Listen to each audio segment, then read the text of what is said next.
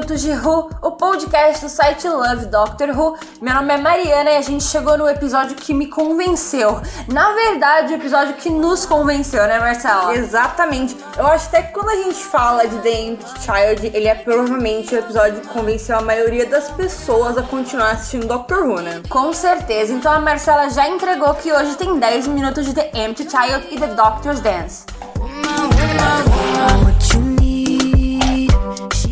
E aí, como a gente estava falando, né? The Empty Child realmente foi o episódio que convenceu a gente a continuar Sim. assistindo Doctor Who, né? A gente passou ali por toda a primeira temporada até esse episódio, meio devagar, meio quase parando. Meio que quase desistindo. Sim, a gente desistiu uma vez, a gente uma voltou a assistir. E foi em The Empty Child que a gente realmente falou, tipo assim, não, tem alguma coisa especial nessa série. Mas aí quando a gente fala sobre a era do Eccleston como doutor, né, é difícil não lembrar que essa é a única temporada dele no papel. Pois é, e a gente sabe que o Eccleston, ele teve meio que uma história conturbada com Doctor Who, né? Pra falar o mínimo. Pois é. Por exemplo, uma coisa que pouca gente sabe é que o Eccleston, ele deixou Doctor Who ainda em 2005, e eu acho que foram alguns meses antes da temporada. Três se... meses Isso. antes da temporada começar. A temporada nem tinha estreado ainda e já anunciaram que ele ia sair do papel. Na verdade, a saída dele foi anunciada mais tarde naquele comunicado de imprensa ridículo que a BBC acabou soltando, é que eles falavam que o Eccleston tava com medo de ser marcado no papel, sabe? Que ele não queria ficar conhecido por estar naquele papel de Doctor Who e que hoje em dia todo mundo sabe que é falso, pelo menos a maior parte das pessoas sabe que aquilo não era verdade. Pois é, e oficialmente o anúncio ele veio, é, acho que foi um pouco depois da estreia de Rose, e quando a gente tava vendo Aliens of London, eles já anunciaram que o David Tennant ele ia entrar para fazer o décimo Doutor. E aí o Eccleston acabou ficando à frente de Doctor Who como protagonista sozinho ali, só por uma semana. Depois disso ele acabou sendo só o cara que tava ali segurando o papel até o próximo doutor aparecer. Então, o que a gente tá querendo dizer ao contato isso para vocês é para explicar que, com exceção de Rose, é, a temporada do No Doutor ela foi feita para ser uma coisa só. Ele é apenas um arco. Ela nunca foi feita para ter uma continuação, né? Nunca isso. existiram planos pro Eccleston continuar depois dali. E isso só serviu para enfatizar esse arco dele, que era para ter começo, meio e fim. Outra coisa que é também legal de apontar é que tanto o Russell quanto o Eccleston, eles fizeram o máximo que eles podiam nesse tempo limitado de três episódios. E aí, quando a gente para realmente para ver cada episódio individualmente, é quase impossível não perceber que cada episódio foi feito para mostrar uma parte importante desse doutor. E a gente consegue ver bem que a primeira temporada da New Who e até o nono doutor, ela foi quase concebida para ser quase como um arco. E a gente consegue perceber também que o nono doutor como personagem, ele tem um desenvolvimento muito bom desde o primeiro capítulo até o último episódio dele. Com certeza. E por que a gente trouxe toda essa história, esse background da, do começo da temporada? Porque até chegar aqui, até esse episódio, a gente sente que esse doutor ele tá se acostumando com esse negócio Sim. de ser o doutor, com essa sensação de ser o doutor. E a gente também vê que todo o trabalho do Russell funcionou, né? A gente vem falando uhum. também bastante disso, de como ele usou de elementos clássicos para trazer Doctor Who de volta e acabou provando que mesmo depois de 16 anos parada, a série ainda podia funcionar. E é em The Empty Child que a gente vê, acho que pela primeira vez, o nono doutor realmente dominando a série, né? Porque se a gente for parar para comparar com os primeiros episódios, meio que passa que a Rose é a protagonista, né? Porque as coisas elas meio que sempre é, giram em torno exato, dela. giram em torno das companheiras, giram em torno da Rose.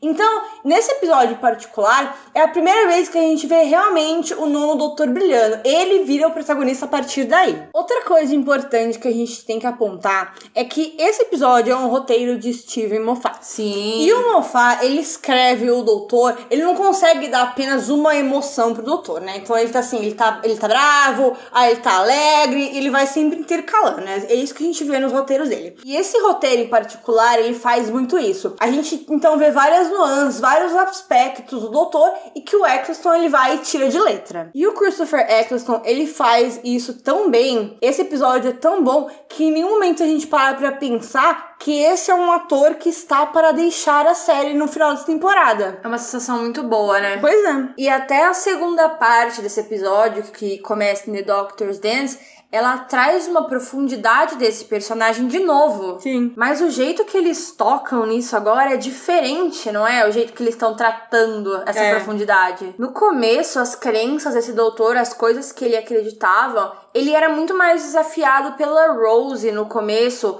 Ou pelo Dalek no episódio dele. E a gente via claramente que a série ainda tava tentando entender e procurar, sabe? Definir quem era aquele doutor. Enquanto ele se provava pra Rose e pra quem tava assistindo também. A gente falou disso no começo. Mas eu acho que a grande sacada desse episódio tá realmente ali naquele contexto onde a gente tem um doutor que acabou de sair de uma guerra no tempo e ele é ali colocado em uma situação onde ele foi capaz de salvar muitas pessoas. E a gente consegue perceber que ali no final, quando ele fala pra Rose que todo mundo vive, ele deve estar pensando na verdade em todas as vidas em Gallifrey que ele não foi capaz de salvar. E, de verdade, isso é realmente um encerramento pra ele. E eu acho que nenhuma das encarnações do doutor, nem o os que vieram, todos que vieram depois, eles precisavam disso tanto quanto o nono precisou. É, porque ele acabou de sair, né, da Guerra do Tempo, então ele realmente precisava desse fechamento. Uma das coisas que eu mais gosto sobre The Empty Child e The Doctor's Dance talvez seja uma coisa muito relacionada ao Mofá, porque a gente sabe que ele tem muito disso de trazer frases memoráveis pros episódios dele. Discursos memoráveis. Coisas que a gente guarda e que as pessoas fazem tatuagens. É uma coisa muito pessoal do Mofá.